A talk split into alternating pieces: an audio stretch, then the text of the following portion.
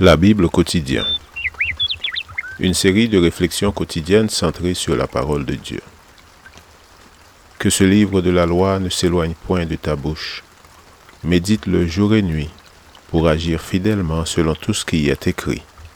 Car c'est alors que tu auras du succès dans tes entreprises. C'est alors que tu réussiras. Josué chapitre 1, verset 8.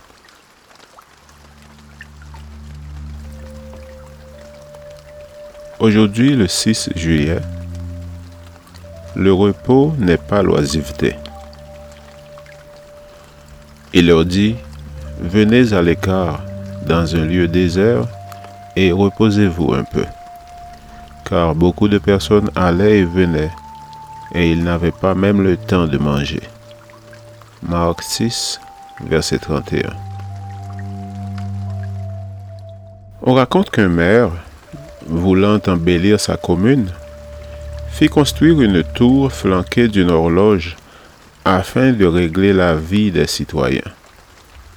Quelque temps plus tard, un voyageur de passage dans la localité remarqua que les habitants dormaient le jour et travaillaient la nuit. Surpris, il voulut connaître la raison de cette anomalie. On lui répondit que depuis la construction de la tour, le soleil se levait chaque jour un peu plus tôt par rapport à l'horloge, et si bien que les heures du jour se déroulaient désormais dans le noir et celles de la nuit dans la lumière. Le cycle du soleil ayant changé ici, dit le maire, notre commune est devenue exceptionnelle et nous aimerions que le gouvernement de notre pays le reconnaisse en tant que tel. En fait, l'horloge retardait parce que des oiseaux avaient fait leur nid dans le mécanisme. Les habitants avaient laissé l'horloge régler leur existence. Quiconque est conditionné de la sorte perd toute notion de la réalité. En outre, l'urgent peut préoccuper à ce point qu'on oublie le nécessaire. Jésus, l'ayant remarqué, invita ses disciples à venir avec lui se reposer un peu pour reprendre courage. Certains en ont conclu que Jésus était contre le travail.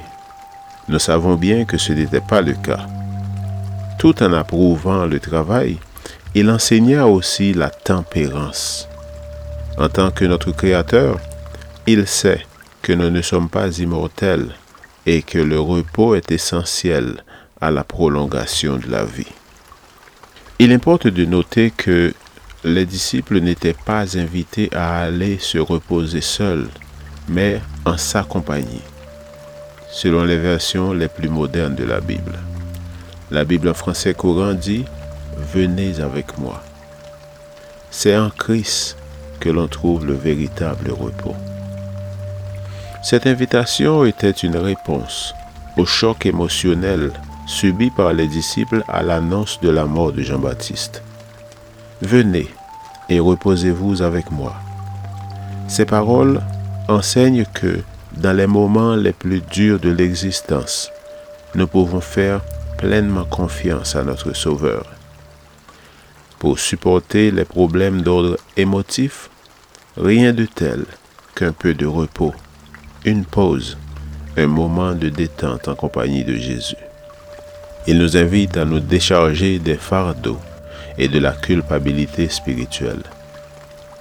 Les disciples étaient de conditions modestes et devaient travailler pour manger.